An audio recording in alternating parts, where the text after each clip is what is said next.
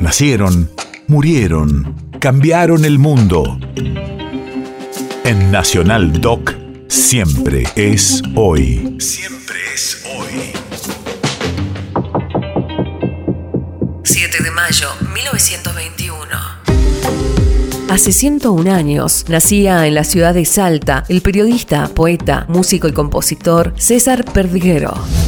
Radio de la memoria. En 1949 ingresó a El, Tribuno, diario salteño que lo contó hasta su muerte. Allí publicó durante mucho tiempo unas notas sobre sucesos lugareños que tuvieron gran aceptación entre el público. Director de LB9, Radio Provincia de Salta, y conductor de los programas El Canto cuenta su historia y Cochereando en el Recuerdo.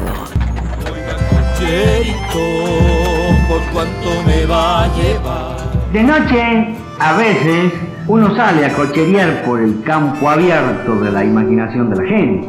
Y ahí se entretiene, queda conversando en esos amables vericuetos, oyendo contar casos verosímiles, viendo cómo por la conversación desfilan los más irreales personajes. El duende, por ejemplo.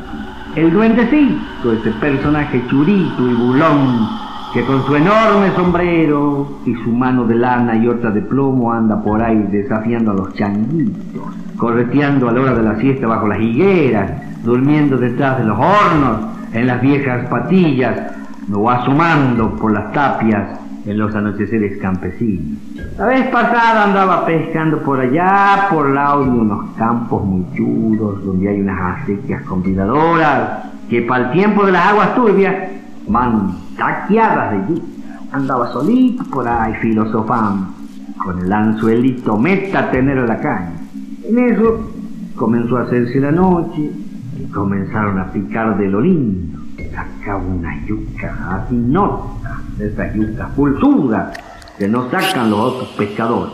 Y ahí pues me distraje. Por fin, como eso a las 11 de la noche, salí al camino. En la orilla del alambrado estaba un hombrecito y una mujercita.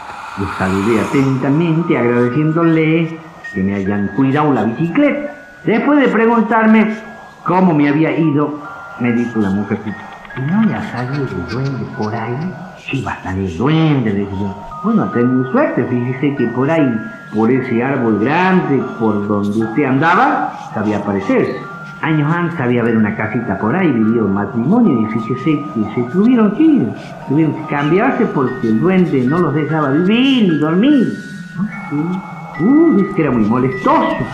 Por la noche se lo pasaba llorando. A la siesta les tiraba piedritas en el techo y otras veces lo sentían que jugaba en la piedra y mole. Como ese matrimonio no tenía chicos, ¿Quién iba a ser más que el duende, no es cierto? Otras veces encontraban un caminito de piedra que iba de la acequia a la cocina. Eran pues las jugarletas del duendecito que corrió esa gente de ahí. Churo, ¿no? País de efemérides.